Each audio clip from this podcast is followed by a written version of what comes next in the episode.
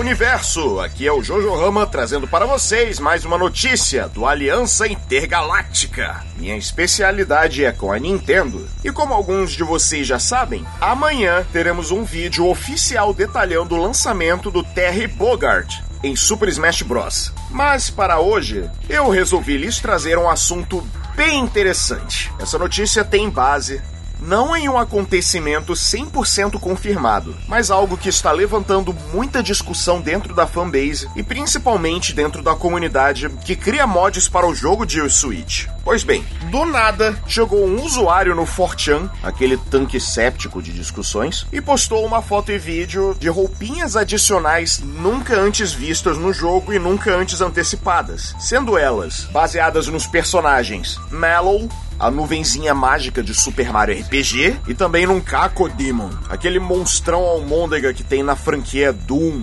Olha, apontar boatos para Smash Bros. é algo que deve ser aproximado com bastante cautela, especialmente quando você tem mais e mais pessoas tentando confirmar ou desconfirmar algo que já era aguardado. E o que torna esse suposto leak, que indicaria uma forte possibilidade de termos tanto o Geno de Super Mario RPG quanto o Soldado da série Doom como personagens jogáveis, é o fato que está bem feito demais para ser refutado, mas também está com coincidência demais para ser aceito com tanta facilidade. Eu não vou apontar todos os elementos aqui, pois é algo que seria melhor analisado visualmente. Tanto que deixarei no link desta notícia o vídeo do canal Papagenos se aprofundando nesse suposto vazamento. Sob a perspectiva dele, há fortes chances de ser real, mas só porque ninguém consegue refutar completamente.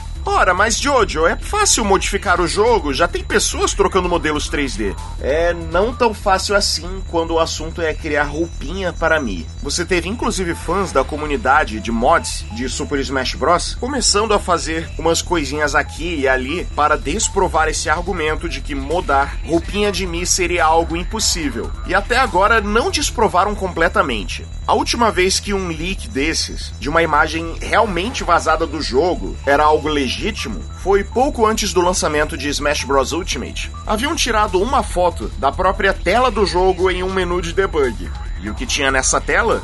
O lutador Ken Masters de Street Fighter. E lembrando que isso foi fotografado bem antes de anunciarem ele por meio de um trailer. O que eu tenho a dizer sobre esse caso? Ao mesmo tempo em que eu estou ficando com o meu pé um pouquinho atrás porque nós já tivemos casos de leaks muito convincentes que eram falsos no final das contas. Eu quero muito que seja real, porque literalmente os dois lutadores que eu mais quero no Smash Bros nesse momento são o Geno de Mario RPG e o Soldadão, o Dungai.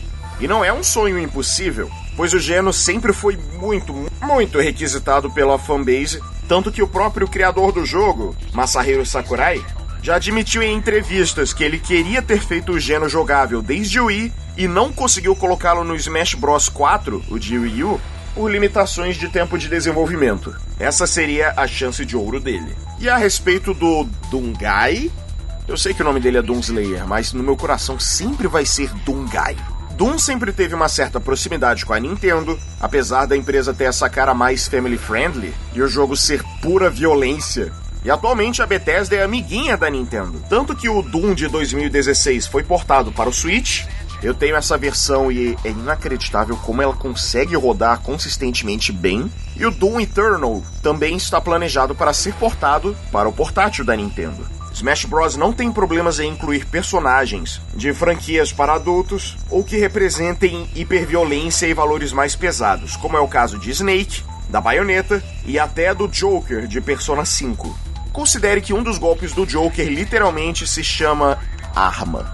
Mas bem, saberemos com o tempo se o leak é real. E amanhã o nosso bom e velho Tião Caminhoneiro da SNK dará as caras em Super Smash Bros. Fiquem ligados que eu farei uma cobertura desse lançamento e tentarei trazer o mais cedo possível para vocês. Sou Jojo Rama e essa aqui foi Notícia Intergaláctica. Não se esqueçam de deixar o seu feedback e de darem uma conferida em nosso Patreon. Sua doação, qualquer que seja, será muito bem investida na qualidade do nosso podcast. Nos veremos na próxima notícia. Falou!